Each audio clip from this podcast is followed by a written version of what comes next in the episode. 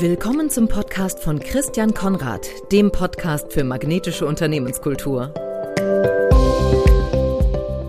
Herzlich willkommen zu einer weiteren Folge des Podcasts für magnetische Unternehmenskultur. Mein Name ist Christian Konrad und ich habe heute einen Namensvetter zu Gast, auch Christian, Christian Achilles.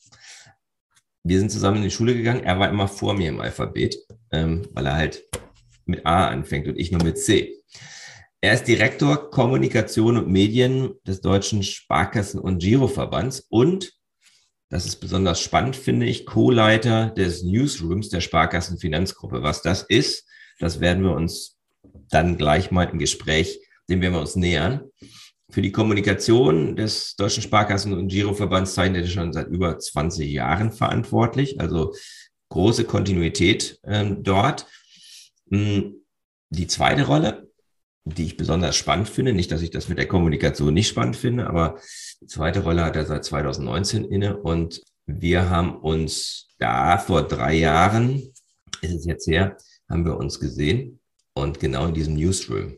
Wie schon gesagt, wir haben den Vornamen gemeinsam. Wir sind zusammen zur Schule gegangen. Ähm, das heißt, auch wenn es lange her ist, Christian, herzlich willkommen ähm, jetzt bei mir im Podcast. Wer hätte das gedacht? 1984 beim Abi. Genau, das, ja, das stimmt. dass wir dann irgendwie ja. mal, ähm, haben wir beide noch anderes vorgehabt vielleicht. Ja, genau. Wer weiß. Dezember 2019 war es, glaube ich. Da haben wir uns bei dir im Newsroom in Berlin gesehen und gesprochen. Die Farbe war quasi kaum trocken. Ich erinnere mich, dass ich da so von der Friedrichstraße durch den Sparkassen, durch, sag mal, ist ja auch sehr schön, aber normales Sparkassengebäude kam und dann kam ich in so einen Eingangsbereich oder in so einen, so einen Garderobenbereich. Das war alles noch ein bisschen, da waren noch Handwerker und dann kam, ging die Tür auf und ich befand mich in einer neuen Welt. Hm, was ist seitdem geschehen? Ja, Corona vor allem. Also wir waren äh, drei Monate in der Tat äh, in diesem neuen Newsroom und dazu muss man vielleicht sagen, das ähm, ist eine neue Arbeitssituation, wo äh, die sehr auf Kollaboration angelegt ist, ähm, wo niemand einen festen Arbeitsplatz hat, aber die eigentlich von dem Gedanken lebt, Menschen begegnen sich dort und arbeiten dort gemeinsam. Und nach drei Monaten war das eben vorbei. Jetzt arbeiten wir auch gemeinsam, aber sehr viel natürlich im Homeoffice. Und wenn man ganz ehrlich ist, in voller Blüte haben wir diesen Newsroom natürlich so, wie er gedacht war, eigentlich nur ganz kurz gesehen. Aber das Arbeitsprinzip haben wir trotzdem realisiert. Und das ist jetzt eigentlich die spannende Frage, was das eigentlich für die Zukunft heißt. Absolut. Also das ist natürlich erstmal sehr traurig, ne? weil ich war total begeistert und ich vermute ihr auch. Ich hätte das auch gespürt so, äh, wo ich da, wo, wo, wo, du mich da durchgeführt hast, dass das echt was ganz Besonderes ist. Ähm, etwas, was es wahrscheinlich auch im Sparkassenbereich vorher nicht gab. Und ich erinnere mich aber gleichzeitig auch daran, dass du mir erklärt hast, dass das Arbeitsprinzip, also die Art, wie ihr euch neu organisiert habt, dass das eigentlich natürlich davor kam und dann erst dieses Newsroom entstanden ist. Und jetzt bin ich natürlich gespannt zu hören, äh, wie habt ihr dieses Arbeitsprinzip jetzt in diese neue Corona ähm, etc. Welt übersetzt, wo eine persönliche Begegnung ja gerade gar nicht mehr unbedingt möglich ist. Ja, Christian, das ist total wichtig, dass du das erwähnst, weil Newsroom klingt für viele eben auch nach Raum, und es ist auch Raum und Raum ist natürlich das, was man als erstes haptisch auch wahrnehmen kann, aber Newsroom ist nicht Raum, also jedenfalls nicht bei uns. Mhm. So sollte es auch nicht verstanden werden, sondern Newsroom hatte bei uns einen Vorlauf von vorher zwei Jahren, bevor wir zusammengezogen sind, nämlich ein Zusammenarbeitsmodell. Mhm. Dazu muss man wissen, wir waren vorher zwei Einheiten sozusagen die Kommunikation des Verbandes, die mhm. für die strategische Kommunikation auch unter der Marke Sparkasse zuständig war und ist und ein Dienstleister in der eigenen Gruppe, das Sparkasse Finanzportal, was dieses in viele Medien umgesetzt hat, vor allem in Online- und Social Media. Mhm. Und auch die Sparkasse mit entsprechenden Materialien versorgt hat. Und die Ausgangsüberlegung war, das alles wird immer ja, ist immer mehr Integration erforderlich. Das wird auch alles immer schneller. Und wenn man ganz ehrlich ist, zwischen Strategie und operative Umsetzung in der Kommunikation täglich zu unterscheiden, ist gar nicht so einfach. Richtig. Also bei, bei Jahresplanung ja, aber wenn Kommunikation sofort passiert, ist das eben nicht so einfach. Mhm. Und deswegen hat mir die Grundthese, wir müssen diese Einheit zusammenbringen. Wir müssen auch datenorientierter ähm, arbeiten. Wir okay. müssen Kulturen zusammenbringen. Wir müssen Hierarchien auflösen. Wir müssen zusammen, also flexible Zusammenarbeit je nach Projektanforderung ermöglichen, also damit auch Silos auflösen. Und all das hatten wir vorher schon gemacht oder angelegt. Und zwar erst dadurch, dass wir im ersten Schritt in beiden Häusern eine parallele Aufbauorganisation äh, sichergestellt haben. Man kann sich das vorstellen wie zwei Teile eines Ganzen, die nur noch nicht zusammengefügt waren. Mhm. Äh, und dann haben wir es formal zusammengeführt, aber noch an zwei Orten. Mhm. Und dann sind wir auch an einen gemeinsamen Ort gezogen. Als wir das geschafft hatten, kam halt Corona. Mhm. Und dann haben wir davon profitiert, dass wir eigentlich es schon zusammengefügt hatten, formal, organisatorisch, mhm. ja. Kulturell ehrlich gesagt noch nicht richtig. Mhm. Das haben wir dann in der Corona-Pandemie machen müssen mit vielen Schwierigkeiten, können wir vielleicht gleich nochmal drüber sprechen. Mhm. Und ähm, haben auch davon profitiert, dass wir die technischen Bedingungen hatten für Kollaboration, um einfach sozusagen vom ersten Tag an so zu arbeiten. Also mhm. wenn wir uns erinnern an den März 2020, haben ja viele erstmal angefangen zu überlegen, wie kriegen sie denn ihre Mitarbeiterinnen und Mitarbeiter mhm. überhaupt mit Laptops ausgestattet, wie nehmen die mit nach Hause und was haben die denn dann ja, für Tools, mhm. für Kollaboration? Das hatten wir zum Glück alle alles und wir mussten eigentlich nur den Hinweis geben, nehmt eure Laptops mit nach Hause, ähm, lasst ihr nicht versehentlich im Büro und dann konnten wir arbeiten. Und das waren eigentlich schon mal sehr gute Voraussetzungen. Und die brauchten wir auch, weil wir waren von der ersten Minute an durch ähm, Corona natürlich die Finanzhilfen, vor allem die Menschen und vor allem Unternehmen brauchten damals. Ja, wir waren ja extrem, extrem gefordert und mhm ja, vielleicht der, der Nachteil, dass wir nicht zusammen äh, sein konnten, wurde ein bisschen durch den Vorteil aufgefangen, dass wir wahnsinnig unter Druck gesetzt wurden und gebraucht wurden und dadurch natürlich Teams auch zusammengewachsen sind. Mhm. Das heißt, wenn ich das jetzt mal zusammenfasse, ist Newsroom, also wenn ich, ich habe immer das Gefühl, das hat was mit Nachrichten zu tun, das hat was mit Raum zu tun. Du hast es ja eben gerade erklärt. Eigentlich ist Newsroom eine neue Art des Arbeitens, die ihr dann sozusagen in diesem neuen Workspace sozusagen ähm, manifestiert habt. Weil das so ist, konntet ihr auch ohne den Raum dieses neue, diese neue Art des Arbeitens umsetzen. Das, was herausfordernd war, war das Ganze kulturell zusammenzubringen. So habe ich das jetzt so ein bisschen ganz genau. in der Kürze ähm, ja. verstanden. Es wäre uns viel leichter gefallen, wenn wir natürlich auch in diesem gemeinsamen Workspace vielleicht zwei Jahre schon gehabt hätten, mhm. äh, kulturell auch zusammengewachsen wären mhm. und dann Corona gekommen wäre, weil dann hätten wir uns schon auf äh, stabile persönliche Beziehungen äh, stützen mhm. können. Mhm. Das konnten wir in vielen Fällen halt noch nicht. Und das ist natürlich, das werden alle wahrscheinlich nachvollziehen können, wenn man in gemeinsamen Arbeitseinheiten unterwegs ist und man mhm. kennt sich persönlich noch nicht richtig und muss das dann online äh, erst aufbauen. Das ist ähm, zum Teil auch schwierig. Wie habt ihr das gemacht? Weil es blieb euch ja nichts anderes übrig, vermute ich einfach mal. Ja, ich denke, wir haben es so gemacht an der Stelle wie, wie alle anderen auch. Also wir haben versucht, viele Begegnungsmöglichkeiten auch online zu schaffen. Mhm. Ähm, sag mal, in der ersten Phase, wo sich ja wirklich die Menschen auch noch relativ wenig kannten, äh, sogar mit zwei täglichen Calls mit allen. Ähm, mhm. Erst einmal, also morgens ein Check-in und abends ein gemeinsames Check-out, wobei das auch nicht bedeutete, dass man da anfing zu arbeiten oder dann endete. Aber es war mal so ein, so ein gemeinsames Gefühl. Mhm. Ähm, wir sind doch irgendwie eine, eine Gemeinschaft und äh, weil wir doch unterm Strich so viele sind, geht das natürlich nicht immer in dieser großen Gruppe. Das heißt, es sind dann auch viele virtuelle Kaffeerunden. Ähm, wir haben gemeinsam virtuell Bars besucht und, und vieles andere mehr, gemeinsam Online-Spiele gespielt. Und also, aber das ist, glaube ich, alles nichts Besonderes bei uns. Das haben andere Unternehmen auch gemacht. Mhm. Aber bei uns eben diese Besonderheit, zum Teil musste ich die Leute überhaupt noch kennenlernen. Mhm. Ja, das ist wirklich, das ist wirklich nicht einfach virtuell. Wobei auch da haben wir, glaube ich, alle in den letzten zwei Jahren viel gelernt, was alles geht.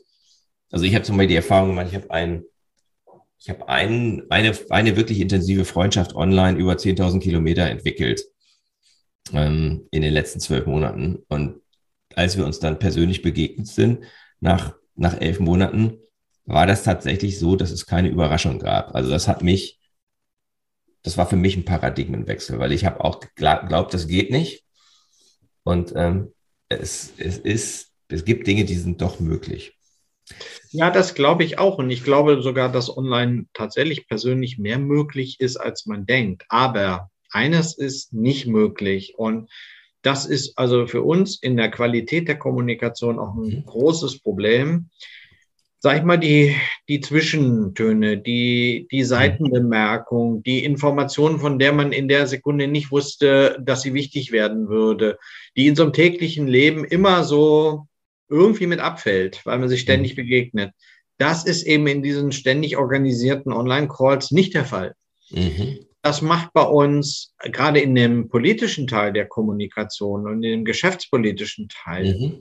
also ich rede nicht von den Kampagnen, da macht das extrem viel in der Qualität aus. Und das merkt man schon in einem deutlichen Qualitätsverlust nach zwei Jahren.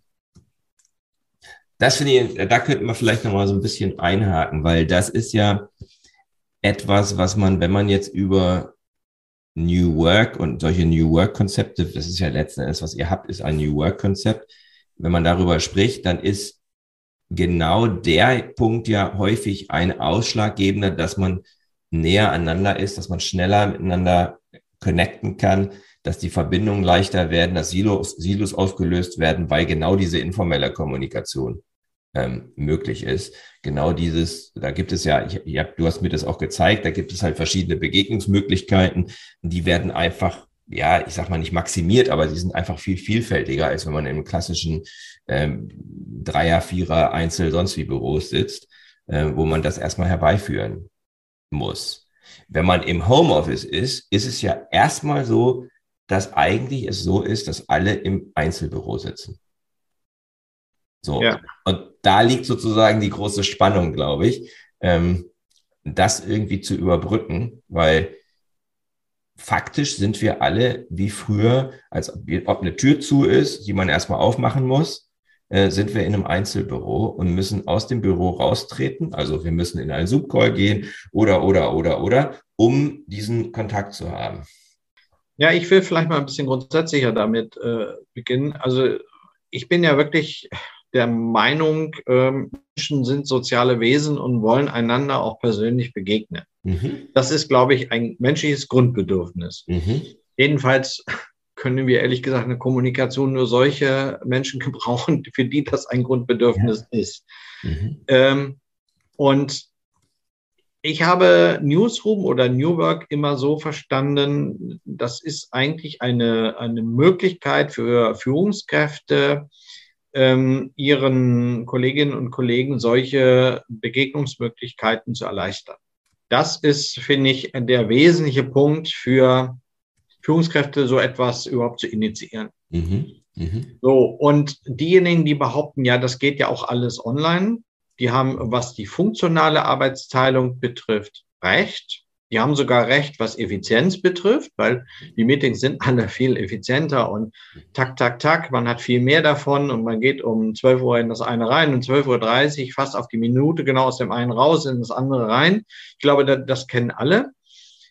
Aber da geht genau dieser, dieser Teil, mhm. äh, Aufgabe von Führungskräften, Menschen es zu erleichtern, sich persönlich zu begegnen, der geht verloren. Ähm, oder der ist sehr viel schwieriger zumindest. Mhm. Ich glaube, dieser Teil ist in der, also wir haben ja so mehrere Phasen, glaube ich, durchlebt. Am Anfang, als wir alle dachten, oh, wie wird das überhaupt, kriegen wir das überhaupt hin? Mhm. Dann waren wir alle irgendwie total stolz auf uns, dass wir das so schön online alles hingekriegt ja. haben. Dann kriegten diejenigen Oberwasser, die sagten, seht ihr, geht doch alles online, können alle Homeoffice sitzen, geht alles viel effizienter. Mhm. Und ich habe das Gefühl, jetzt kriegen langsam diejenigen wieder mehr Gehör, die sagen, ja, Vorsicht, Vorsicht, diese andere Komponente, die ich versucht habe zu beschreiben, die darf nicht verloren gehen. Und wir müssen in der Zukunft eine gute Balance zwischen den beiden mhm. Dingen finden. Also gegen Effizienz und Dienstreisen vermeiden und so habe ich auch alles nichts. Aber dieser Teil, der muss unbedingt wieder stärkeres Gewicht bekommen, die persönliche Begegnung. Mhm.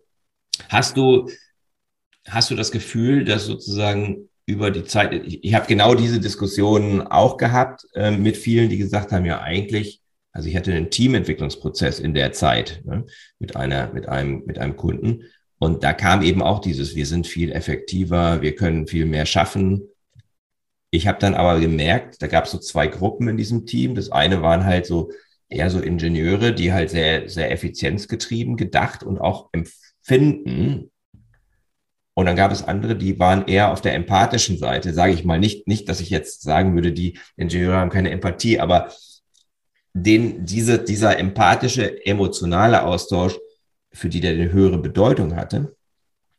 Und die haben gelitten. Also die haben auch nach einem halben Jahr schon gelitten. Jetzt sind zwei Jahre ins Land gegangen. Also ähm, hast du das Gefühl, dass Beziehungen erodieren, wenn man lange Zeit diese Begegnung nicht haben kann? Ich, ich will das fast mal ein bisschen polemisch sagen. So überlasst nicht den Controllern, BWLern und IT-Lern die Herrschaft hier, mhm. die, die äh, jetzt bestimmen, dass das alles viel effizienter ist. Mhm. Weil äh, die lassen bei dieser Art von Effizienzbetrachtung etwas ganz Wesentliches außen vor, was Gegenstand oder Hauptprofession der Kommunikation ist, das ist nämlich mhm. Emotion. Mhm. Wir, also ich verstehe Kommunikation nicht so, dass das ein effizienter Weg ist, eine Information von A nach B zu transportieren, mhm. sondern Kommunikation ist zu weit mehr als 50 Prozent Emotionen. Mhm. Und wir müssen die Interessenvertreter dieser Emotionen sein. Und mhm. Emotionen, das ist, glaube ich, an vielen Stellen auch nachgewiesen, entsteht am meisten, wenn sich, oder am besten, wenn sich Menschen persönlich begegnen. Mhm. Und es stimmt, vieles davon können wir online abbilden. Klar, wir, wir sehen und hören uns ja auch jetzt. Wir, mhm. wir hören unsere Stimme und so. Aber viele ähm, ganzheitliche Wahrnehmung eines anderen Menschen geht einem eben verloren oder, oder ermöglicht online gerade nicht. Mhm. Und gerade das ermöglicht gute Kommunikation. Und Kommunikatoren können sich nicht damit zufrieden geben, äh, das nur auf Online-Wegen zu machen. Also unser ganzes Bestreben war immer darauf ausgelegt, möglichst viele persönliche Kommunikation auch zu unseren Kundinnen und Kunden sicherzustellen ja. und nicht alles nur online zu machen. Mhm. Und deswegen bin ich überhaupt nicht damit einverstanden, wenn gesagt wird, äh, ist alles viel effizienter als früher, lasst uns das mal beibehalten, sondern gezielt einsetzen, ja. Und ich bin auch ein Riesenfreund von Online-Wegen, aber das ersetzt nicht das andere. Hm. Wie werdet ihr in Zukunft damit umgehen? Was habt ihr jetzt für Pläne? Denn, also ich denke mal, keiner weiß, wie lange wir noch in dieser Situation sein werden. Ich glaube, das, ist das Einzige, was sicher ist. Ja? Also alle Propheten, im, im, die vor einem Jahr gesagt haben, im Sommer ist es vorbei, ähm, die haben sich wahrscheinlich nicht gedacht, dass wir, dass wir jetzt nochmal den, den Höhepunkt der größten Welle haben, so ungefähr. Hm, wie, was habt ihr für, was habt ihr Ideen für die Zeit danach, beziehungsweise auch für den Übergang? Also das hat für uns drei Ebenen, die ich mal vielleicht auch ein bisschen auseinanderhalten. Das eine ist mit unseren eigenen Mitarbeiterinnen und Mitarbeitern. Wir diskutieren natürlich genau das, was alle anderen Unternehmen auch diskutieren. Vielleicht sollte ich noch sagen, wir sind rund 76, glaube ich, ähm, Köpfe. Mhm. Ähm, also gesamte Meinungsspektrum, gesamte Altersspektrum äh, von relativ fortgeschrittenem Alter bis hin zu ganz frisch äh, Berufseinsteiger. Mhm. Und die Vorstellungen ja. sind nach den Generationen auch sehr, sehr unterschiedlich. Mhm. Sehr, sehr unterschiedliche Lebenssituationen. Ähm, ganz unterschiedliche Bedingungen. Also mhm. es gibt die gesamte Meinungsbreite. Mhm. Äh, und wir versuchen, versuchen im Moment, und das ist ein Prozess des Aushandelns, Bewusstsein dafür zu schaffen, mal unterstellt jetzt die, die akute Pandemiephase ist mal durch. Wir brauchen doch bestimmte Fixpunkte, wo wir uns persönlich begegnen. Und darüber hinaus sollten wir ganz viel Flexibilität schaffen, weil das haben wir gelernt, dass wir damit umgehen können. Mhm. Das ist sozusagen die Ebene Newsroom. Dann mhm. haben wir aber auch eine Ebene wir haben ja 300.000 Kolleginnen und Kollegen in der ganzen Gruppe und mhm. vor allem unsere Zielgruppen sind ja vor allem die Führungskräfte und die Vorstände. Mhm. Da erlebe ich übrigens eine, ein riesiges Bedürfnis, sich wieder persönlich auszutauschen, ja. zusammenzukommen. Und mhm. das wird zum Teil auch jetzt schon gemacht. Also ja und haben unter Inkaufnahme teilweise absurder Bedingungen, dass man so ganzen Tag mit einer FFP2-Maske in einem gemeinsamen Raum sitzt. Aber trotzdem dieses Gefühl, wir müssen miteinander reden, persönlich. Mhm. So, und dann zu den Kundinnen und Kunden. Und da ist es, finde ich, ein bisschen anders. Ähm, da haben in der Pandemie viele ganz ganz deutlich gemerkt, huch, da gibt es ja tatsächlich Online-Zugangswege. Es war bei vielen unserer Kundinnen und Kunden so, mhm. die das vorher nicht genutzt haben, abgelehnt haben, stand ihnen ja. immer zur Verfügung, aber abgelehnt haben und gesagt, nee, brauche ich nicht, plötzlich genutzt haben. Und wir hatten ein, mhm. ein wahnsinnig positives Feedback zu zu unseren ähm, ja, Multikanälen und vor allem den Online-Zugangswegen, wo ich gedacht habe, äh, wieso geht das plötzlich so durch die Decke? Das war doch die ganze Zeit schon da. Äh, und es wurde auch sehr, sehr positiv äh, bewertet, als wenn wir es gerade eingeführt hätten. Mhm. Neu entdeckt. Wir gar nicht, war die ganze Zeit da. Oder kontaktlos mhm. bezahlen mhm. war auch sowas, wo wir die ganze Zeit schon hatten und wo das also plötzlich massenhaft benutzt wurde, große Begeisterung wo ich manchmal dachte, hups, wie, wie kann eine Sache, die schon so lange da ist, so plötzlich so eine große Begeisterung erfahren? Ja, es ist manchmal auch der Zeitpunkt, der entscheidend ist. Also das ist die eine Seite und die zweite Seite ähm, merken auch viele wieder, sie brauchen an bestimmten Stellen persönliche Beratung und dieses Bedürfnis wächst auch gleichzeitig. Also das ist so eine Gleichzeitigkeit von, von Dingen. Und dazu sagen, es ist nur online, es ist nur persönlich, nee, da ist es das Bedürfnis plötzlich nach beiden und auch der Anspruch, beides in Anspruch nehmen zu können. Hm. Also ja, spannend. Also das heißt, das heißt es ist sowohl als auch. Also es ist letzten Endes ähm, so ein bisschen von entweder persönlich oder online merkt man, es gibt bestimmte Bereiche, wo das ganze Online-Thema ähm, richtig gut ist, richtig hilft, auch jetzt mal auf der Mitarbeiterebene vielleicht andere Lebensmodelle zu realisieren, etc. Und gleichzeitig merkt man, das Bedürfnis steigt auch wieder, diese persönliche Begegnung ähm, zu haben. Ja, ich glaube, die Leute, die meisten jedenfalls, ähm, differenzieren sehr viel stärker. Wo bringt persönliche Begegnung echt ein, also wo stiftet es wirklich einen zusätzlichen Nutzen? Und da sucht man es mhm. auch. Mhm. Und man hat aber auch gelernt, dass bestimmte Dinge, die man früher einfach gemacht hat, äh, mit vielem Aufwand, äh, persönlich, äh, physisch irgendwo anwesend, dass da gar nicht so wichtig war. Mhm. Und jetzt die richtige Balance zwischen beiden zu finden. Ich glaube, das ist die Zukunftsaufgabe. Mhm. Das ist da das, was man ja so ein bisschen als Hybrid, hybrides Arbeiten bezeichnet, oder? oder? Ja, ich habe mit diesen Schlagworten immer so Probleme. Das wird dann so als Formel so rausgeblasen und es äh, macht irgendwie nicht so richtig klar, was für ein Suchen nach der richtigen Balance dahinter steht. Mhm. Ähm, und ich finde, das ist ein echt mühsamer Prozess und das ist nicht so, wo irgendwie jemand durch die Gegend äh, fast mit einer Fahne rennt und sagt, hybrides Arbeiten ist es jetzt, ja. Weil ähm, das, das ist mir zu plakativ und dahinter steht viel mehr Anstrengung, als man so denkt. Ja. Oder die meisten finden das, glaube ich, auch.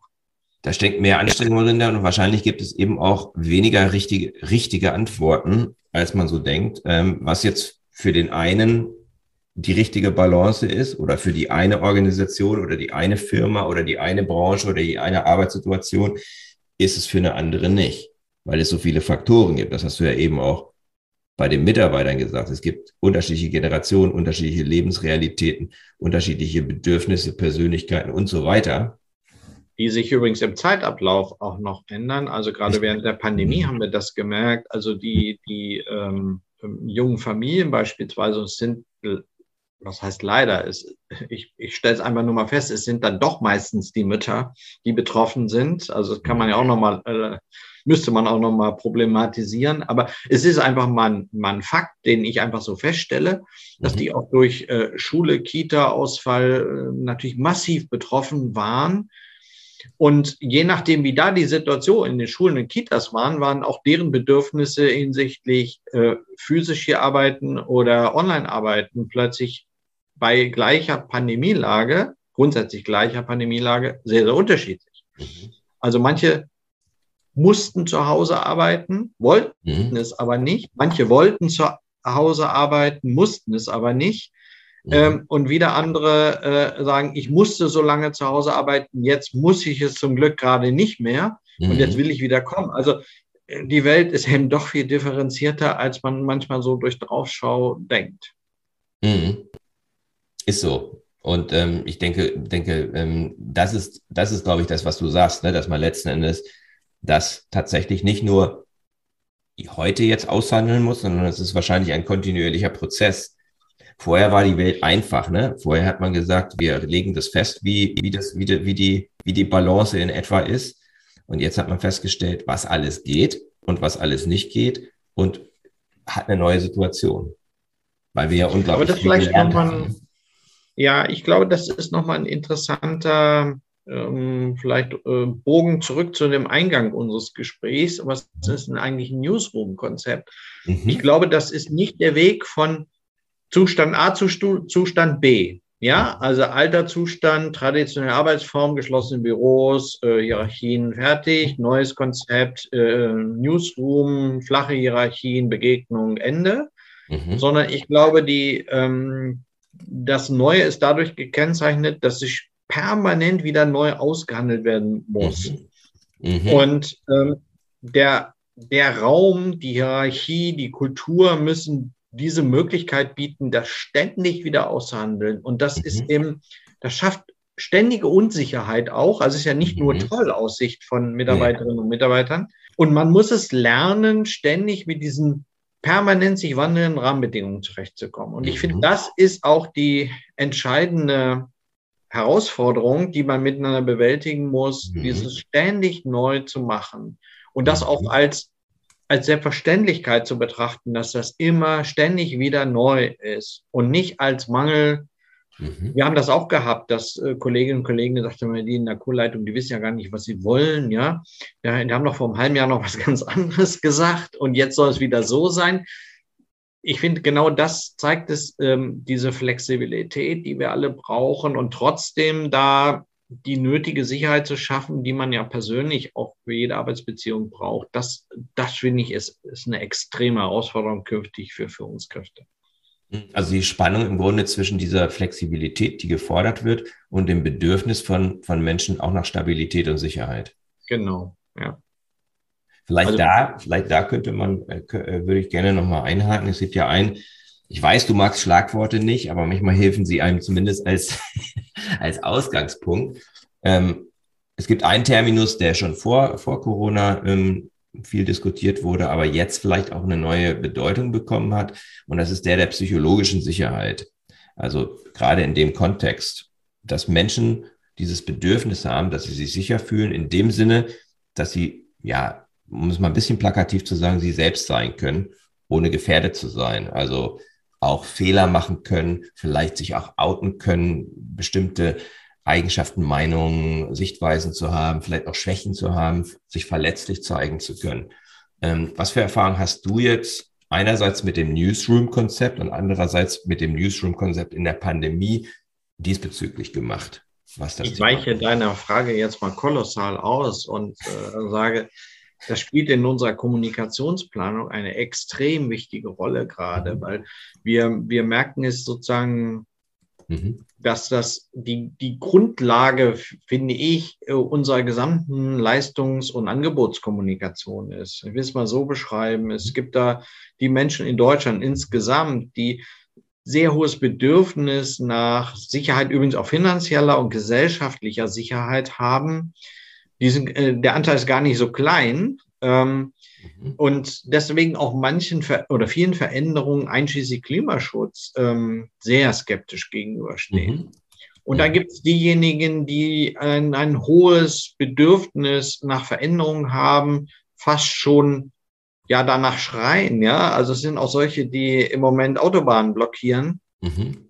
ähm, die, glaube ich, mit der anderen Gruppe in dem Punkt gar nicht so viel gemein haben und trotzdem für uns als diejenigen, die jetzt irgendwie 40 Millionen Kunden in, oder mehr als 40 Millionen Kunden in Deutschland haben, wir müssen eine Möglichkeit finden, diese beiden Sichtweisen zu vereinigen.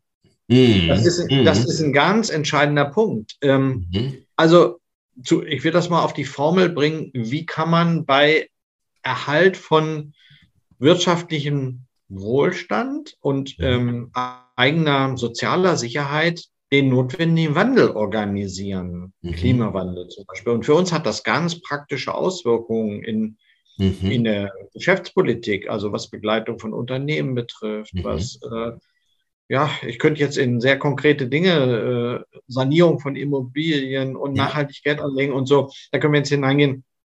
Da spielt dieser Dualismus die entscheidende Rolle, finde ich. Und das ist mhm. genau das, was wir eben am Beispiel Newsroom diskutiert haben. Mhm. Mhm.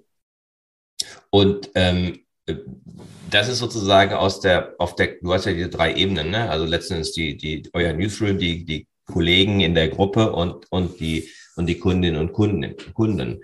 Ähm, wie empfindest du das dann auf der ersten Ebene, auf der, auf der, auf der Newsroom-Ebene? Also da hast du ja sozusagen dann wieder zwei Ebenen. Da hast du einerseits diese Herausforderung, das gesellschaftlich unter einen Hut zu bringen. Und wahrscheinlich hast du auch beide Gruppen drin in deinem, in deinem Team ja. letzten Endes. Ne? Und andererseits ist es dann wieder der Mikrokosmos, ähm, dass ich mich als Individuum irgendwie sicher fühlen muss, auch wenn ich diese persönlichen Begegnungen nicht in dem gleichen Maße habe. Ja, ich glaube, da kommt der, ähm, der Stabilität, der Sicherheit durch persönliche Beziehungen, vor allem zu den Führungskräften mhm. und äh, auch der Glaubwürdigkeit von Führungskräften eine extrem wichtige Rolle zu. Das ist übrigens auch einer der Gründe dafür, bis wir, äh, wir hier eine Coworking-Leitung haben, mhm. weil äh, eine Person kann das gar nicht in den Werten komplett abbilden. Mhm. Also ihr habt eine Gruppe, ihr habt ein Team, die die Leitung. Ja, ja, genau. Ähm, mhm. Ja, ähm, wir waren ursprünglich ein Viererteam, zwei Frauen, zwei Männer in der Coworking-Leitung. Wir sind jetzt ein Dreierteam mhm. und wir sind auch äh, persönlich sehr unterschiedlich strukturiert und ich merke das auch, dass das äh, für unsere Kolleginnen und Kollegen durchaus wichtig ist, weil ähm, mhm. je nach Situation oder je nach Person gibt es auch unterschiedliche Ansprachemöglichkeiten. Mhm. Sie werden auch unterschiedlich genutzt. Mhm. Also es gibt halt bestimmte Themen, da kommen Leute zu mir, es gibt andere Themen, da kommen sie zu meiner Kollegin. Das ist einfach so oder zu dem anderen Kollegen. Äh, und ich, ich finde, das ist, hat zwar auch Komplexitäten in so einer äh, kollegialen Führung, aber es hat auch enorme Vorteile, weil man auf diese Art und Weise ein breites Spektrum auch anbieten kann. Mhm. die beste Führungskraft, äh, die sich wie verrückt um die eigenen Kolleginnen und Kollegen bemüht, könnte nie die gesamte Wertebreite abdecken, äh, mhm. die gefordert ist heutzutage. Mhm. Und deswegen äh, finde ich das ein enorm vorteilhaftes Modell. Es setzt aber voraus, dass man auf Ebene einer Co-Leitung dann einen gemeinsamen Modus findet. Also wenn man mhm. nur alle Konflikte sozusagen der Kolleginnen und mhm. Kollegen einsammelt und sie dann auf der Ebene der Co-Leitung auch nicht lösen kann, ja äh, dann, dann ist das kein vorteilhaftes Modell. Mhm. Ähm, aber wir haben das zum Glück bisher geschafft und da bin ich auch sehr, sehr dankbar dafür, dass das möglich war, weil das setzt ja auch immer ein Geben und Nehmen und viel Kompromisse mhm. und auch übrigens ein anderes Führungsverständnis. Man muss auch teilen können und manchmal mhm. Probleme mitnehmen, die man vorher nicht hatte. Dafür werden dann mal Probleme, die man selber hat, kann man dann teilen. Also man muss den, den Wert von beiden, glaube ich, erkennen. Finde ich sehr spannend. Also ich, ich, ich, ich, ich knüpfe das jetzt noch an ein weiteres Schlagwort. Ähm, ich habe mehrere Jahre lang ähm, für den Airbus-Konzern ähm, Trainings gemacht, wo es um agiles Mindset ging. Und für mich klingt das, was du da jetzt gerade beschreibst, die Herausforderung an, an, an dich oder an, dein, an euch als Führungskräfte, das ist für mich eigentlich eine gute Beschreibung dessen, was Agilität eigentlich ist. Also Agilität wird ja sehr stark so Projektmanagement, Scrum, mhm. was auch immer und so fort. Aber letzten Endes steht dahinter ja eine Haltung und eine, ähm, und eine Einstellung und auch, auch ein Verhalten im, im, im, im Arbeitskontext. Ja, wir sind da noch nicht agil. Das würde ich für uns noch gar nicht äh, zuschreiben. Also äh, ich würde sagen, wir haben die Stufe geschafft, sozusagen einer Offenheit und Toleranz. Das ist vielleicht auch mhm. das, der, der, erste Schritt. Mhm. Und vor allem auch Verantwortung zu teilen mhm. in alle Richtungen. Mhm. Das ist auch ein ganz, ganz spannender und wichtiger Punkt, denke mhm. ich. Ich komme ja selbst auch aus einer Führungsstruktur, wo ich über 18, ich glaube, es waren 18 Jahre sozusagen die alleinige Spitze in der Kommunikation zumindest war und ähm, hätte im Zweifel links oder rechts rum sagen können, habe aber auch gemerkt, dass man damit irgendwie an Grenzen kommt. In den ersten Jahren konnte oder habe ich für mich zumindest noch in Anspruch genommen, ich wüsste überall, äh, was ähm, dort gemacht wird und was richtig oder falsch wäre. Mhm. Ähm, also heute muss ich ja mir eingestehen, in vielen Teilbereichen bin ich ja vielleicht auf einem Stand, dass ich nach guter Erklärung ähm, eine Einschätzung abgeben kann, ob das plausibel ist oder nicht, aber nicht der, der beste Fachmensch äh, mhm. bin, sondern eigentlich nur meinen Kolleginnen und Kollegen helfen kann, selbst zu einer guten Entscheidung zu kommen. Mhm. Und das ist ja eine völlig andere Rolle. Das muss man sich nur irgendwann erstmal eingestehen, dass das so ist. Und aus einer alten Führungswelt kommend, ähm, da diesen Schritt zu machen, ist ähm, schwierig. Ich mhm. kann ja auch selber wirklich sagen, das ist, ist ja durchaus auch mit, mit Selbstzweifeln auch mal verbunden. Ja. Und mit der Überlegung, Mensch, du hast jetzt Probleme, die Ärzte früher nicht. War das überhaupt nötig, mhm. dass du das mhm. gemacht hast? Ich finde unterm Strich, die Vorteile sind größer als die Nachteile. Mhm. Ähm, aber wir haben vielleicht die Hälfte des Weges zurückgelegt. Also ich glaube, da kommt noch einiges. Ähm, und agil, wie gesagt, sind wir noch nicht. Wann wäret ihr denn agil? Also das finde ich jetzt sehr spannend, weil, wie gesagt, ich hatte die Assoziation, als du das eben beschrieben hast, okay, ähm, da seid ihr vielleicht schon viel weiter als viele andere und ähm, da seid ihr schon ziemlich äh, weit in Richtung. Ähm, das ist fast adapti aber adaptionsfähig. Äh, ähm, agil, ja. Aber was, ich finde, was fehlt? du, was du stellst eine philosophische Frage, wann sind wir agil? Das ist genauso äh, äh, wie wenn du fragst, wann haben wir denn Demokratie oder wann ist denn die richtige Kultur da oder wann sind wir denn tolerant genug? Ähm, nie, ähm, sondern wir sind in einem Prozess des ständigen Annäherns. Okay, gut. Du hast mich ein bisschen drauf gebracht, weil du gesagt hast, wir haben die Hälfte des Weges. Und ja. wenn der sagt, er hat die ja, Hälfte stimmt. des Weges, der weiß natürlich auch, was der ganze Weg ist. Gebe ich das jetzt Nein, mal. ich, ich, bin, ich bin mathematisch nicht gut, aber ich glaube, wenn man das so, wenn man immer den, den nächstliegenden, vor einem noch liegenden Weg mhm. betrachtet und immer ja. halbiert, mhm. dann wird man nie zum Ziel kommen, aber man wird immer näher rankommen. Aber was ich glaube, das ist auch sogar mathematisch dann, richtig. Dann ändere ja? ich die Frage, Christian. Dann ändere ja? ich die Frage und sage, ähm, was ist denn der nächste Schritt, um einen Schritt ähm, weiterzukommen? Weil das ist auch in einem agilen Kontext in Ordnung? Was wäre der nächste Sprint zum Beispiel, um agiler zu werden? Nee, ich glaube, der, der nächste Schritt bei uns ist tatsächlich, also wir haben ja eine ähm, Aufbauorganisation durch eine andere ersetzt und wir haben mhm. gleichzeitig eine Matrix-Organisation eingeführt. Das heißt, man mhm. muss sich das so vorstellen, es gibt hier Teams, strategisches Themen- und Markenmanagement, Kampagnenmanagement, Media, Newsdesk und so weiter. Mhm. Aber es gibt eben horizontal durch auch Thementeams.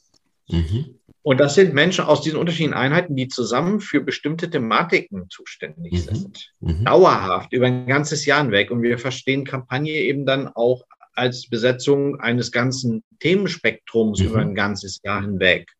Mhm. Und die große Herausforderung kulturell finde ich, und da ist, ist eigentlich der nächste Schritt, ähm, dazu zu kommen, dass es eben auch eine Zugehörigkeit gibt äh, zu diesen Thementeams, eine, mhm. auch eine Übernahme von Verantwortung und dass übrigens Verantwortung so thematisch aufgegliedert plötzlich auch woanders hinwandert. Also, dass es da jemanden gibt in einem Thementeam, der oder diejenige sind übrigens ja, fast alles Frauen, ähm, äh, Projektleiterinnen sind. Dann auch, wir versuchen so Scrum-Methoden dort einzuführen. Äh, mit Menschen, die sozusagen ja fast der inhaltliche Auftraggeber sind, andere, die das reine Projektmanagement zu machen. Und da merken wir, das ist kulturell schwer. Also insbesondere dann, wenn man ähm, die, äh, äh, schon die vertikalen Organisationseinheiten mhm. auch noch hat. Mhm. Und offen gesagt, wir möchten auf die auch nicht verzichten, weil es ist zum Beispiel nach wie vor ein Wert an sich, eine Einheit Media auch zu haben, weil das ist einfach wichtig, um eine optimale Mediaplanung zu machen. Das kann ich nicht alles zerlegen in, in lauter Einzelteams. Mhm. Also das ist ein Wert, den wir weiter brauchen, vertikal, aber gleichzeitig brauchen wir horizontal eine Gliederung nach Themen. Und diese Kulturen gleichzeitig hinzukriegen. Und davon hängt dann übrigens agile Arbeit ganz entscheidend auch ab, weil ich kann nicht agil in einem Thementeam arbeiten, wenn ich gleichzeitig verplant bin in einem vertikalen Team mit meinen Kapazitäten. Und daran knuspern wir im Moment ganz, ganz ordentlich. Und das äh, klappt in einigen Teams wirklich richtig gut und in anderen überhaupt nicht. Und äh, jetzt herauszukristallisieren, was sind denn jetzt Erfolgsfaktoren, wieso klappt es da und da nicht? Hängt das nur an Personen oder manchmal auch an strukturellen Bedingungen? Das ist gerade, wo wir ordentlich äh, gemeinsam durchgehen. Und ja, das ist echt mühsames Feintuning, stelle ich fest. Ähm, also da, da geht es nicht nur darum, einfach jetzt eine agile Projektplanung zu machen und zehn Sprints mal auszurufen, mhm. sondern diese ja auch widerstreitenden Anforderungen irgendwie gut aus aufzulösen und zwar für jeden und jede Einzelne hier. Das ist äh, puh, ja ein Quell ständiger Freude, kann man sagen. Finde ich total spannend, dass du das sagst, weil ähm, also meine, meine These ist ja, dass es sozusagen für Agilität drei Dinge braucht. Es braucht eine Organisation, die dafür überhaupt geeignet ist. Es braucht aber auch eine Haltung, ähm, dass ich agil denke und, und, und mich verhalte, verhalte und dann agile Methoden. Also häufig werden einfach agile Methoden eingeführt ähm, und die Struktur passt überhaupt nicht, ähm, so dass man da auf Widerstand stößt. Und dann gibt es eben auch eine agile Haltung, die ich entwickeln kann oder muss, ähm, um ja, in, so, in, solchen, in solchen Kontexten ähm, gut arbeiten zu können. Aber es stimmt eben auch nicht, dass wir überall mit agilen Methoden nur zum Ziel kommen. Mhm, das stimmt. Richtig. Das ist, ähm, mhm. also wenn ihr vorstellt, also wir repräsentieren ja, ja mhm. Kommunikation einer großen Marke hier von, sag ich mal, politischen Interessenvertretung, deswegen sitzen wir in Berlin, bis hin zur Kundenkommunikation. Mhm. Da gehört intern, also Kommunikation in die Gruppe dazu, mhm. da gehört eine Markenkommunikation, da gehört auch die Markenstrategie dazu. Und zu behaupten, dass diese ganzen Aufgaben könnten wir überall nur mit agilen Arbeitsmethoden abdecken. Das ist meines Erachtens nicht richtig. Mhm. So, wenn ich aber jetzt ein, ein Organisationsmodell habe, wo ich eigentlich als Grundannahme habe, äh, ich möchte je nach Aufgabenstellung Menschen auch sehr flexibel äh, einsetzen können. Die sollen auch nach Neigung tätig werden können. Mhm. Dann treffen die eben äh, auch auf Aufgaben, die manchmal in traditioneller Weise abgearbeitet werden müssen mhm. und andere wiederum, die eher projekthaft nach agilen Methoden. Mhm. So, das setzt schon mal voraus, dass die Menschen beides gleichzeitig können. Mhm. Und es setzt voraus, wenn wie jeden Tag in der Kommunikation mehr Anforderungen da sind als äh, Kapazitäten äh, und ähm, Budgets, dass man Mechanismen für Konfliktlösung da hat. Was machen wir denn jetzt? Machen wir jetzt agil, machen wir nicht agil? Äh, was ist denn jetzt das Richtige, was ist wichtiger? Und das darf jetzt nicht nur nach, von persönlichen Präferenzen der Beteiligten abhängen, sondern muss ja objektive Punkte dafür geben. Und das äh, spricht sich theoretisch alles viel leichter aus, als es dann praktisch zu machen ist. Das kann ich mir vorstellen. Da braucht es wieder Agilität. Nee, da braucht es manchmal auch einfach ähm, wirklich viel Diskussion. Mhm. Und manchmal, ich traue es mir gar nicht zu sagen, zum Schluss dann doch mal noch eine autoritäre Entscheidung durch irgendjemanden. Klar. Weil Agilität ohne ganz feste Prozesse und Vereinbarungen geht eben auch nicht. Und nee, deswegen ist das ja auch ein Framework, ne? Das ist ja, absolut. Das ist ja Ne, das ist die, ja die, zum Teil ein sehr strenges Framework. Ja, die sind sogar an vielen Stellen wichtiger als in der alten Welt. Genau. Und wenn man sie durch ständiges Aushandeln und Diskutieren nicht, also wir haben ja eigentlich einen sehr basisdemokratischen Ansatz hier gewählt im Newsroom, aber wenn das dann doch zum Schluss nicht funktioniert, mhm. weil zu viele Leute, weil zu lange Diskussionen, weil zu viele unterschiedliche Vorstellungen, mhm. Ja, dann äh, müssen Führungskräfte plötzlich in einen alten oder ich weiß nicht alt, da bin ich nicht bewerten, jedenfalls in einen Modus wechseln, wo sie sagen, so ist es dann jetzt. Das sind jetzt die Bedingungen, unter denen wir arbeiten. Das sind die mhm. Regeln und äh, die Qualitätsstandards, die wir einhalten müssen. Mhm. So, auch das äh, Herausforderung finde ich. Äh, wann ist da der richtige Zeitpunkt, wo man diese Karte ziehen muss und wie erklärt man das gut, weshalb man da von der Kultur, wir handeln es untereinander aus, abweichen muss. Mhm. Also ein ständiger Prozess des Aushandelns, äh, richtig kleine Demokratie hier, die aber auch irgendwann mal zur Entscheidung kommen muss. Das ist der Punkt. Also ähm, diskutieren ist das eine, aber operativ dann handeln ist das andere. Ja. Hm. Ich mache mal einen kleinen Schwenk vom, vom Thema her. Ähm, mein Thema ist ja, ich nenne das magnetische Unternehmenskultur. Ich glaube, das hat auch viel mit dem Aushandeln neuer ähm, Arbeitsformen und Arbeitsmöglichkeiten zu tun und ist natürlich jetzt in dem Spannungsfeld von Pandemie und Veränderung eben genauso ein, ein Begriff, der sich auch, der sich auch wandelt. Ähm, wenn du diesen Begriff magnetische Unternehmenskultur hörst, was, was fällt dir als erstes ein? Was assoziierst du damit? Ja, erst einmal sollte man überhaupt eine Unternehmenskultur haben, vielleicht. Das wäre mhm. vielleicht schon mal der, äh, erste Schritt. Und ähm, ja gut, magnetisch, darunter verstehe ich, es, es, muss eine Anziehungskraft haben und zwar eine selbstwirkende, die ich nicht mhm. erst noch dabei definieren muss, sondern mhm. äh, eigentlich müsste die schon so wirken, dass ohne große Erklärung sie anziehen wirkt auf, auf Menschen. Mhm. Das, das hat sehr viel mit Sinnfragen natürlich zu tun. Also das ist, das ist meine Assoziation eigentlich dazu. Okay, also deine, deine Assoziation ist, dass ähm, der Magnet ja auch ne, als, als, als Metapher, der wirkt ja auch von selber, ähm, weil es da eine Kraft gibt, die heißt Magnetismus. Und ähm, inhaltlich hat das viel damit zu tun, dass, dass das, was wir tun, auch sinnvoll ist. Oder ob es sinnvoll ist.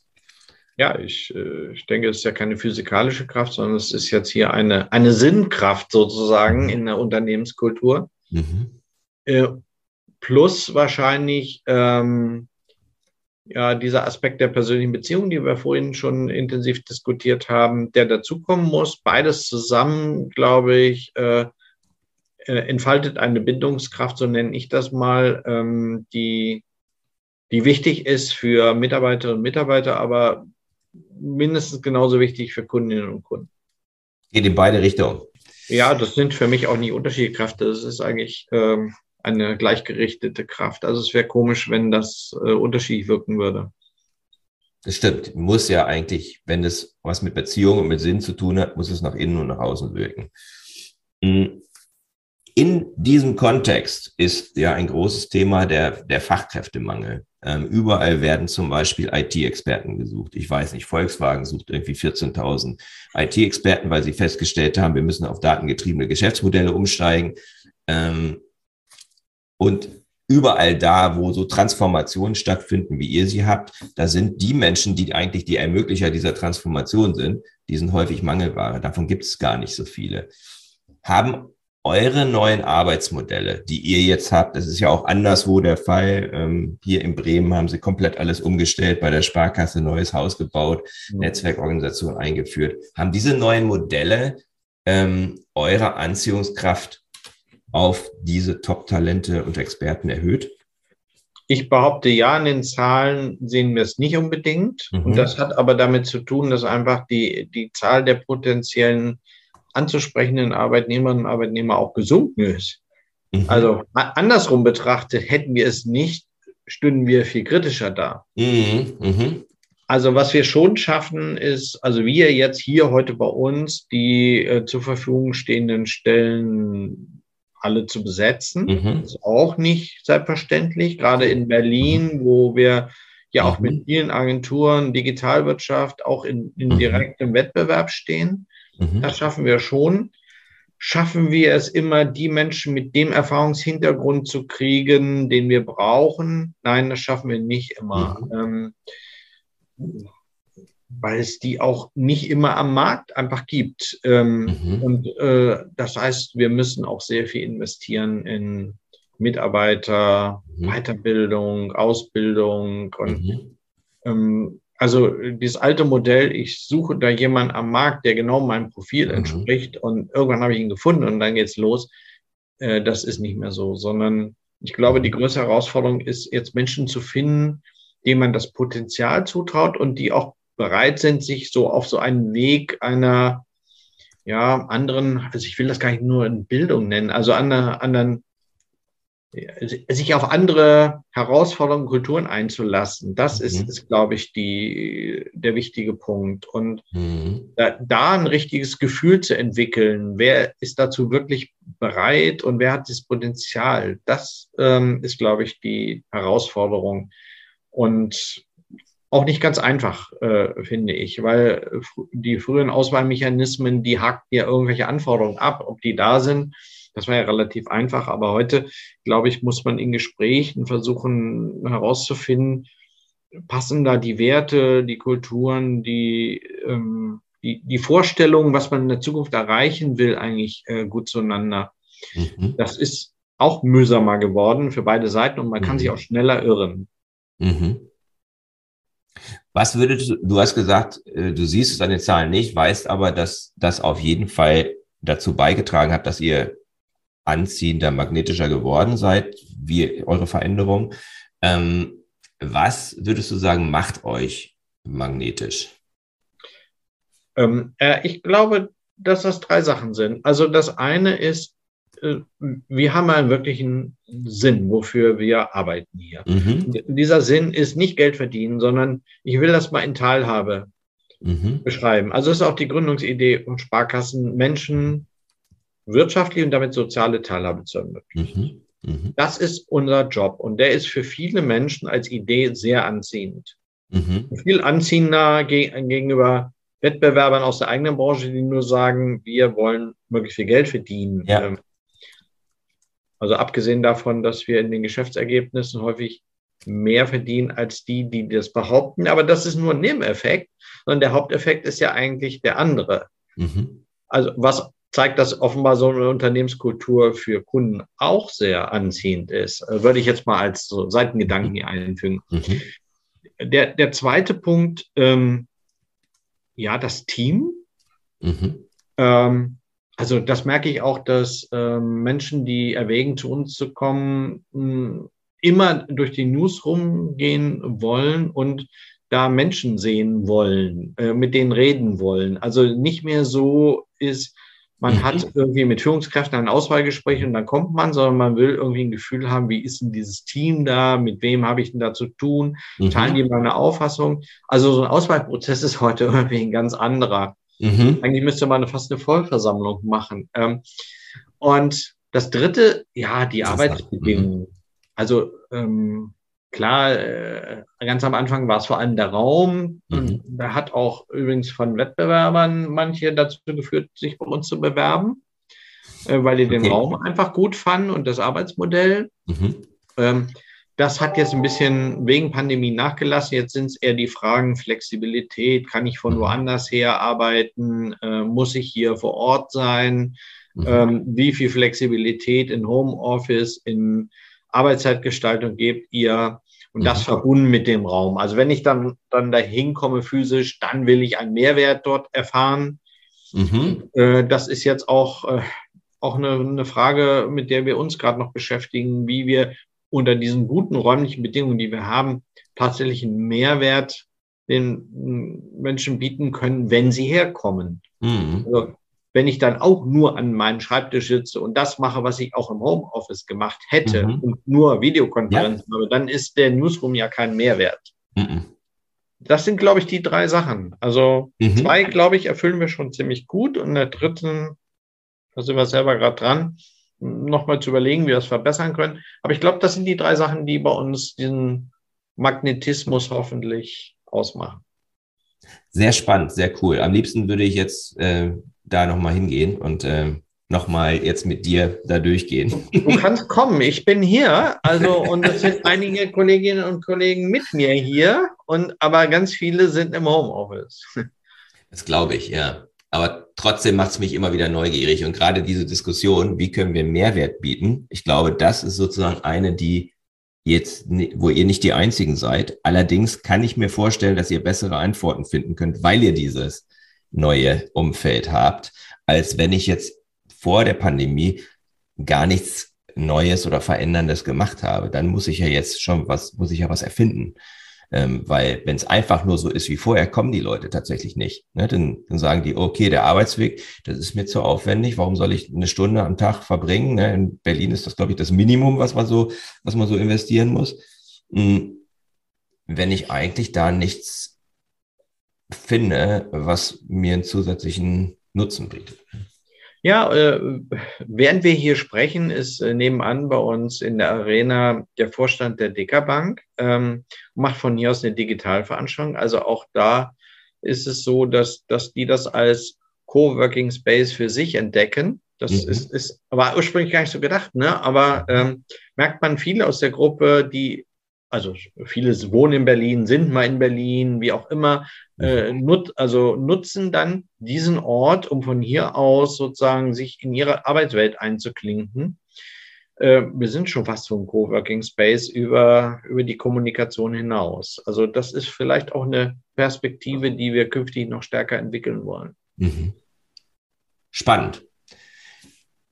Zum Abschluss, Christian, weil wir kommen jetzt zum, zum Schluss, wir könnten jetzt noch lange weiterreden, müssen wir dann vielleicht noch mal ein zweites Mal machen, weil da gibt es noch ganz, ich habe noch ganz viele Fragen, die ich nicht gestellt habe. Hast du ja wahrscheinlich gemerkt. Hm, ich habe immer vier Ab Abschlussfragen, die sind eher so ein bisschen persönlich und das ist dir vollkommen freigestellt, wie sehr du diese beantworten möchtest. Ähm, die orientieren sich an den vier Dimensionen magnetischer Unternehmenskultur ähm, aus meinem Buch. Erste Frage ist, magst du die Vision, die du für dein persönliches Leben hast, dein sozusagen Purpose, warum, Sinn, wie auch immer man es nennt, mit uns teilen? Ja, ich möchte in meinem Umfeld die, die Welt ein bisschen besser hinterlassen, als ich sie vorgefunden habe. Das ist mhm. ganz, ganz einfach, aber unheimlich schwer. Ja, ganz, ganz, ähm, ganz super, super ähm, Purpose, glaube ich. Also, und da ist man den ganzen Tag daran. Das ist auch ein tägliches Verhandeln, kann ich mir vorstellen. Was sind für dich deine drei wichtigsten Beziehungen? Also, die drei wichtigsten Beziehungen hätte ich fast gesagt, ich müsste schon vier sagen. Das ist äh, meine Frau und drei Kinder. Mhm. Aber wenn ich die mal als eine Gruppe nennen darf, das ist äh, mit Sicherheit das äh, aller, allerwichtigste. dann sind das meine ähm, Kolleginnen und Kollegen hier, natürlich mhm. im Newsroom. Das, äh, mhm. mit denen verbringe ich ja, wenn ich ehrlich bin, sogar noch mehr Zeit als mit meiner Familie. Mhm. Äh, und das, das Dritte, das ist jetzt vielleicht ein bisschen abstrakt, aber ähm, diese, ich finde diese Beziehung zu anderen Menschen, die mit mir gemeinsam in diesem Land leben. Mhm. Äh, warum sage ich das? Äh, das klingt jetzt sehr hochtrabend abstrakt. Nee, das ist mir deshalb ein großes Anliegen, weil ich glaube, dass in den letzten Jahren nicht nur wegen Pandemie, aber auch, auch wegen Pandemie dieses Gemeinschaftsgefühl erodiert. Mhm. Und diese, mhm. diese Gemeinsamkeit, glaube ich, äh, in diesem Land eine enorm große Bedeutung haben muss. Und mhm. deswegen würde ich das als dritten Punkt auch nennen wollen. Mhm. Finde ich total spannend, ähm, wäre, wäre ein komplett weiteres Thema. Ne? Also mhm. Ja. Die Spaltung der Gesellschaft versus. Aus meiner Sicht das zentrale Zukunftsthema übrigens noch, mhm. noch wichtiger als fast alle anderen Dinge, die wir im Moment politisch diskutieren. Mhm. Und es wird kaum thematisiert. Ähm, was gibt dir Energie? Also Energie, das alles zu tun, die ganzen neuen Dinge, das Aushandeln, die, die, die, die, die herausfordernden Prozesse ähm, zu gehen. Ähm, ja, vielleicht sehr persönlich, also Energie gibt mir unheimlich der Blick auf meine Kinder. Mhm. Zu sehen, welchen tollen Weg die machen. Mhm. Wo ich sage, das, also wenn man nach dem Sinn des Lebens fragt, also da entdecke ich ihn. Mhm. Das äh, finde ich total klasse. Ja, und ansonsten, was, was gibt mir Energie? Eigentlich immer diese, äh, die, die Gespräche mit anderen Leuten, also mhm. diese neuen Gedanken, die da kommen. Das ist auch der Grund, weshalb ich Lust habe, eigentlich jeden Tag selber auch in den Newsroom zu fahren, weil ich äh, mhm. äh, finde, dass ich da diese Gespräche viel besser führen kann. Mhm. Wenn du jetzt mal so auf die nächsten drei bis sechs Monate guckst, was sind aktuell deine Top-Prioritäten? Was ist dein Fokus für die nächste Zeit? Jetzt ist erstmal unser Fokus ähm, unsere, die, praktisch die Gründungsidee der Sparkassen mit dem Gedanken der Nachhaltigkeit äh, in einen guten Einklang zu bringen und das in die mhm. Kommunikation zu übersetzen. Mhm. Das ist das eine große Thema, was mich sehr, sehr beschäftigt und auch mhm. äh, ja, auch, auch wahnsinnig motiviert, weil ich glaube, da steckt für die Zukunft für uns das größte Potenzial drin. Mhm. Das Zweite, das, äh, das müssen wir tun, das begeistert mich zugegebenermaßen nicht äh, genauso, sondern ähm, ist eher eine rationale Überzeugung, die ich habe, dass wir unsere Arbeit immer stärker datengetrieben mhm. machen und nachweisen müssen. Mhm. Das muss man halt tun und äh, das ist absolut erforderlich. Mhm.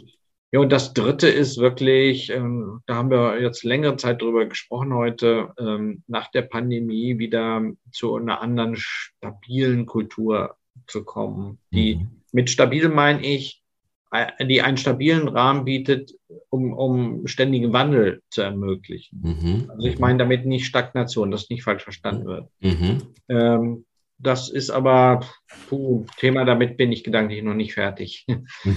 Mhm. Sehr cool. Wo findet man dich im Netz, in den sozialen Medien, wenn dich jetzt jemand. Also ehrlich gesagt, ähm, äh, beruflich praktisch nur auf LinkedIn. Ich habe zwar mhm. auch ein Sing-Profil, aber das benutze ich fast mhm. gar nicht. LinkedIn schon. Äh, mhm. Facebook und anderes benutze ich ausschließlich privat und die äh, Sphäre möchte ich nicht vermischen. Also da bin ich beruflich ich. nicht. Also, also ich habe das, hab das bisher geschafft, äh, das mhm. zu trennen. Gut. Und wenn mich beruflich jemand über Facebook äh, versucht, äh, da eine Verbindung herzustellen, dann lehne ich das ab, mhm. weil ich will die beiden Sphären absolut auseinanderhalten, weil ich auch ähm, kommunalpolitisch tätig bin und mhm. äh, das gehört nicht zusammen. Mhm. Äh, deswegen LinkedIn ist der bevorzugte Kanal. Sehr cool. Dann danke ich dir für das spannende äh, Gespräch und wünsche dir noch einen guten Wochenausklang. Ja, das wünsche ich dir auch und äh, viel Sinn und Magnetismus in all dem, was du tust. Dankeschön. Das war der Podcast von Christian Konrad, der Podcast für magnetische Unternehmenskultur. Mit Impulsen, wie Unternehmen die passenden Mitarbeiter und die idealen Kunden anziehen. Dazu inspirierende Interviews mit Unternehmern, Entscheidern und Mitarbeitern. Jeden Montag und Donnerstag auf Spotify, iTunes und dem Kanal Ihrer Wahl. Bitte empfehlen Sie den Podcast weiter und unterstützen Sie Christian Konrads Arbeit durch eine Bewertung auf iTunes.